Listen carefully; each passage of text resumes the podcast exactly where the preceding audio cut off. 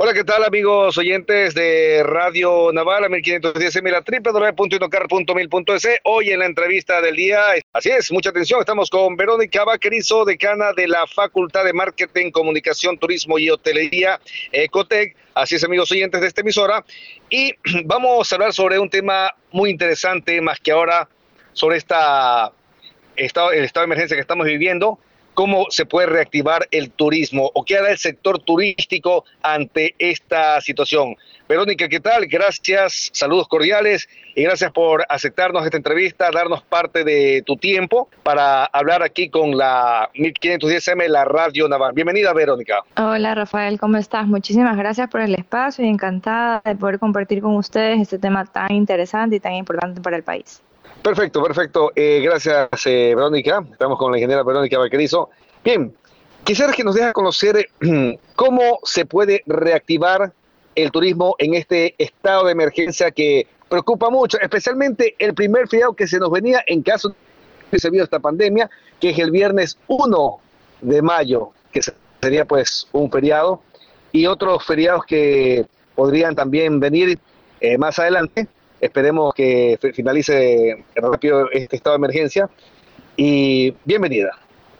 Muchísimas gracias. Bueno, si tuviera la varita mágica o la respuesta perfecta de cómo reactivar el turismo, créeme que fuera millonaria. Pero la realidad es que siempre hay una solución. De hecho, todo el mundo, porque no solamente es el Ecuador, sino a nivel mundial, han habido ya algunos estudios, investigaciones y también iniciativas de todos los sectores del turismo. Cuando digo todos los sectores, estoy hablando de hoteles, restaurantes, agencias de viajes, aerolíneas, etcétera. Todo lo que eh, conlleva la cadena turística como tal. Basado en ese concepto, se ha llegado a la conclusión que uno de los factores importantísimos para reactivar el turismo, que no va a ser el día siguiente, sino va a tener un tiempo prudencial, es potenciar el turismo interno. ¿Qué quiere decir eso? Que va de la mano con, justo con tu pregunta del 1 de mayo, que hay que eh, poner todas las fuerzas, todas las iniciativas para que el turismo interno sea la primera opción de salida para todas las personas que en este caso vivimos en Ecuador y así en los casos sucesivos de las personas que viven en cada uno de sus países. Basado en eso, eh, es importantísimo saber que eh, tanto el gobierno central, central como el gobierno seccional deben de ya tener políticas claras y en este caso algunas de ellas ordenanzas y demás, donde se establece la importancia de la bioseguridad, de la limpieza, de la higiene y demás de los lugares. no solamente estoy hablando de la manipulación de alimentos, sino también en cuanto a tú ingresas a un destino, en la capacidad de carga o la capacidad de personas que puedan ingresar a ese lugar, ya sea un restaurante, una hacienda y demás. Y hablando del tema de haciendas, eh, otro de los factores que también eh, salió a la luz en estos estudios, que ustedes lo pueden observar, están en la web, o sea, no lo digo yo, eso está basado ya en estudios, es el agroturismo, que está, eh, está dentro de este gran paraguas que se llama turismo rural. Todo lo que esté en contacto con la naturaleza, en uno de los ejemplos claros, es el agroturismo, es una de las eh, tendencias que se van a potenciar ahora después de la pandemia. Y para responder lo del 1 de mayo, hay una solución. Ya ¿Cuál sería? Hay una solución, se me van a reír, pero créanme que es bonito. Hay tours virtuales. Si ustedes quieren conocer otros lugares y todo, existen muchísimos tours virtuales para poder conocer, por ejemplo, si nunca has tenido la oportunidad de ir a Europa y conocer los mejores museos, como en Francia, el Museo del Louvre, el Museo de Prado, en, España, etcétera, etcétera, etcétera. En Rusia hay unos museos espectaculares. Existen ya unos tours espectaculares que tú, tú, tú ingresas a la página web y en verdad te sientes dentro del museo y, está todo y tú tienes el tiempo que quieres, que le pones pausa, te vas a comer, luego subes, sigues viendo. Entonces, siempre hay que buscar el lado positivo. Y luego nos recuerda, nos recuerda esa, esa, dirección virtual, ese link para que, eh, o bueno, pues, cómo ingresar a esta página para que muchas personas que nos están escuchando se puedan entretener con el turismo de nuestro querido Ecuador. Por supuesto. Bueno, ustedes solo tienen que poner, por ejemplo, los museos virtuales en el mundo, en Google, y ahí salen todas las opciones, porque en teoría ya todos los museos están conectados y casi todos, si no son todos, inclusive los de Ecuador. Aquí también los museos ecuatorianos también tienen sus tours virtuales y el municipio de Quito y también los de Guayaquil también están eh, activando, ya Quito ya, ya está activado, Guayaquil también entiendo que ya está activado con tours virtuales y asumo que Cuenca tampoco se va a quedar atrás si es que no lo tiene ya activado. Entonces, basado en eso, sí se puede ah, cambiar el, el, chip de ya no estar viendo películas o algo por el estilo, sino que puedes hacer un tour virtual desde tu casa. Y yo sé, suena así como que, ay, pero desde la casa, sí, pero primero es la salud, porque sin la salud no vamos a poder hacer nada. Pues yo sé que tenemos muchas ganas de salir corriendo y todo, pero hay que cuidarse. Así es, hay muchas ganas, como se dice, muchas personas han escuchado también lo mismo, que ya quieren ser en su casa, es algo preocupante. Ahora, y, en, lo que se refiere pues a este tema de pandemia, hay mucha gente del sector turístico que ha tenido pérdidas, no, ya quieren abrir sus todo lo que son sus, sus rutas, todo lo que son sus agencias, porque en realidad mm, hay gente pues que ha perdido su empleo. ¿Cómo después de, después de este, como se dice, uno nos va uno no puede saber cuándo va a terminar esto, ¿no? Aunque, aunque dijo la ministra de Gobierno que el 4 de mayo pues se podía retirar el, el, sector laboral. Vamos a ver qué pasa, aún no se sabe, pero cómo poder volver a la normalidad después de esta crisis, esta pandemia que ha afectado pues al sector turístico y más que todo también al sector comercial, pero estamos hablando del sector turístico porque mucha gente pues tal vez haya perdido su empleo ante esta situación, estimada Verónica. Total. Bueno, yo voy a comenzar diciéndoles a todos que el mundo ya cambió. Que el mundo ya cambió, el turismo ya cambió y los consumidores o los turistas y las personas ya cambiaron. Las exigencias ya cambiaron. ¿Qué quiero decir con esto? No vamos a regresar a lo que había antes, pero siempre hay algo positivo. Ahora ya somos más conscientes. Si antes existía el turismo sostenible, donde nosotros preservábamos el medio ambiente, cuidábamos a la, población local para, para hacer esta actividad, ya sea que yo dé el empleo o ya sea que yo visite ese destino y quiera pasar con esa comunidad local, hoy es un delay es algo que, se, que, ya existe y que existe la conciencia, hay que ser empáticos. Entonces, eh, lamentablemente, con lo que tú me preguntas, la realidad es que no va a volver a ser igual. Lo bueno es que esto ha llevado a que la gente sea más disruptiva, más creativa y se una. Voy a dar un ejemplo puntual que es el que yo estoy trabajando directamente. Yo soy parte de la directiva de la Cámara de Turismo de San Borondón, que está recién creada, y esta Cámara tuvimos que volar por la pandemia, nadie sabía que venía la pandemia.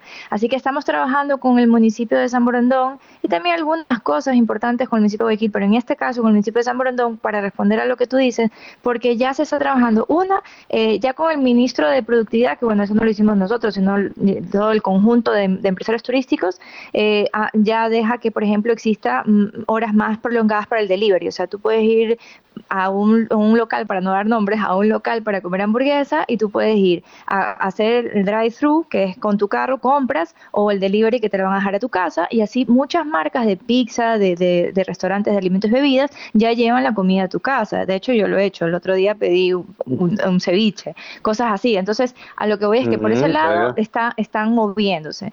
Por otro lado, tenemos los hoteles que a nivel internacional ya existe, aunque ustedes no lo crean, y eso lo sacó España, la Asociación Hotelera de España, un certificado COVID. ¿Qué quiere decir eso? Que el hotel está certificado que no tiene COVID, es decir, que tiene todas las normas higiénicas eh, sanitas, eh, de sanidad, toda la bioseguridad, etcétera, para que los huéspedes que entren a ese hotel tengan la plena seguridad que se han tomado todas las medidas para que no exista esta, esta, este virus.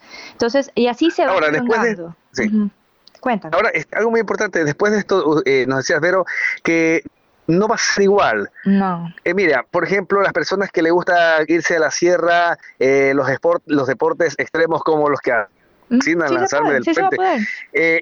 Ah, sí, eso sí se da poder entonces, ¿no? Sí, porque y, en el caso de la costa... de que, de que el turismo interno es lo que se va a potenciar. Lo que va a pasar es que, ¿se acuerdan que, por ejemplo, voy a coger el tema de X playa? Cuando era temporada playera, era la masa, o sea, casi que tú tenías que ver dónde ponías tu parasol a ver si entraba y si te parabas, mejor quédate parado porque acostado no entrabas. Ya, eso no va a, volver a pasar. No, y primero porque se ve horrible, pero ya, supongamos, se ve horrible y a nadie le importa, igual vamos, a, aunque no entremos, pero hoy se llama seguridad, hoy se llama quiero vivir y quiero vivir sano. Entonces eso de ahí ya no va a volver a pasar, o sea, tú vas a poder ir a, lanzarte del puente, vas a poder ir a escalar las montañas, pero va a ser con grupos reducidos. De hecho, si ustedes eh, observan mm, casos de, de China, en China ya se han implementado cosas diferentes. O sea, si tú vas a los restaurantes ya hay como, vidrios o, sí, como vidrios que, que separan a las personas y que como que cada uno tenga su espacio para poder prever. Entonces eso ya existe, o sea, ya, ya es un hoy, no es que se viene, sino que ya está hoy. Y es por eso que les digo que el mundo cambió. Correcto. Eh, bueno, Verónica, en todo caso, pues eh, la última recomendación que le darías a las personas que nos están escuchando a través de esta emisora y que les gusta viajar bastante ir a la playa, pasear en bote, en las motos acuáticas, o los que van a la sierra a lanzarse el puente, o los que van este, al oriente a conocer su diversidad, los que van también a Galápagos a ver eh, las especies como los delfines.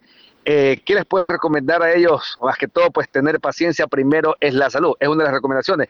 ¿Qué más se le puede recomendar para finalizar esta entrevista, entrevista estimada Verónica? Ella es eh, decana de la Facultad de, de Marketing, Comunicación y Turismo y Hotelería de la UTEC. De la, del Ecotec. ¿Cuál es la recomendación? Del Ecotec, de la Universidad Ecotec. de la Universidad Ecotec. bueno, mi, mi, recomendación importantísima es que no dejen de viajar, no dejen de soñar, no dejen de querer vivir esa experiencia. Sí lo vamos a hacer. Hoy vean el lado positivo. Pueden viajar virtualmente, no les va a costar cero, cero, cero dólares. Así que pues por ese lado se van a ahorrar, sí, cero centavos.